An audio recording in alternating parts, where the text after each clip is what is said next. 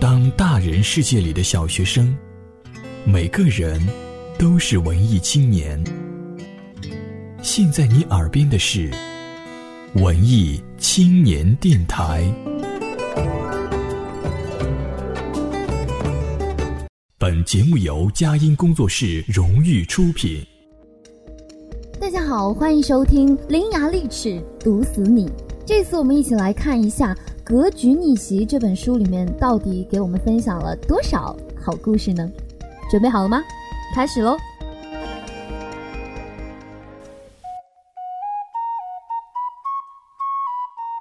突然想起一句话，叫“差不多就是有差距，有差距就是差很多”。后来在成长的道路上，发现这个问题确实是需要每个人注意的。因为大部分人都经常会出现一种这样的概念：我和某某某都差不多，凭什么生他不生我？凭什么得奖的是他不是我？凭什么喜欢他不喜欢我？等等，这样一大堆类似的事情，最后其实都是可以这么解释的：差不多就是有差距，有差距就是差很多。老爹小的时候喜欢跟我说一句话：不平凡与平凡之间差的就是那么一点点超越。爱迪生说：“天才是百分之一的灵感加百分之九十九的汗水。”你会慢慢发现，很多时候差的就是那么一点点，而这一点点就造成了巨大的分野。如果放到短跑上，就更是如此了。百米十秒和九秒只差一秒，这就是业余和世界冠军的差别。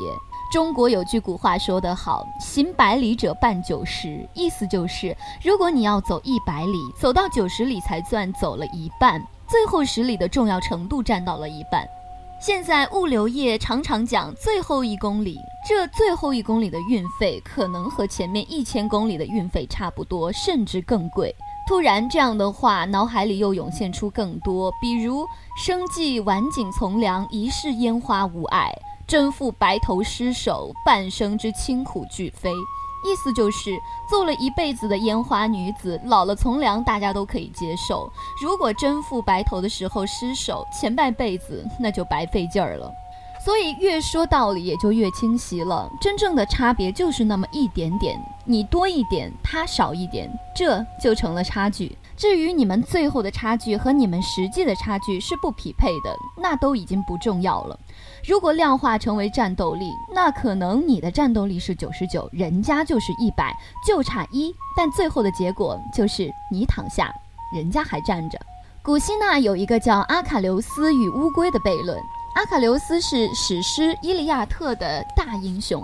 有一天，他碰到一只乌龟，乌龟嘲笑他说：“别人都说你厉害，但我看你如果跟我赛跑，还追不上我。”阿喀琉斯大笑说：“这怎么可能？我就算跑得再慢，速度也有你的十倍，哪会追不上你？”乌龟说：“好，那我们假设一下，你离我有一百米，你的速度也是我的十倍，现在你来追我了。”但当你跑到我这个位置的时候，也就是跑了一百米的时候，我也已经又向前跑了十米。当你再追到这个位置的时候，我又向前跑了一米，你再追一米，我又跑了十分之一米。总之，你只能无限的与我接近，但你永远都追不上我。虽然我数学学的不太好，但也知道这个故事的数学原理是微分的定理。然而实际情况并不会这样，阿卡琉斯在某一个时刻肯定能追上乌龟。最后又想起一个故事：一日，曹操和杨修经过曹娥墓，曹操指着墓碑背上的题字“黄娟幼妇，外孙姬就”，问杨修：“你懂这八个字是什么意思吗？”杨修回答说：“我懂。”曹操忙说：“哎，你先别说，等我想一想。”接着他们就离开墓碑，往前走了三十里。这个时候，曹操说：“我已经懂了那八个字的意思了。”他让杨修转过身去，分别记下他们自己知道的意思。杨修记下的意思是：“黄绢色丝等于是一个绝字，年幼的妇女就是少女，等于是个妙字；外孙是女儿的子女，等于是个好字；鸡臼这种东西是用来盛五种辛辣调味品的器皿，就等于词字。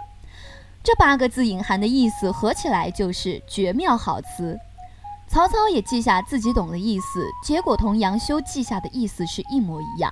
曹操感叹说：“我与你的才智相差三十里呀！”所以事情虽小，差距可见，具体就不做结论了，大家自己体会吧。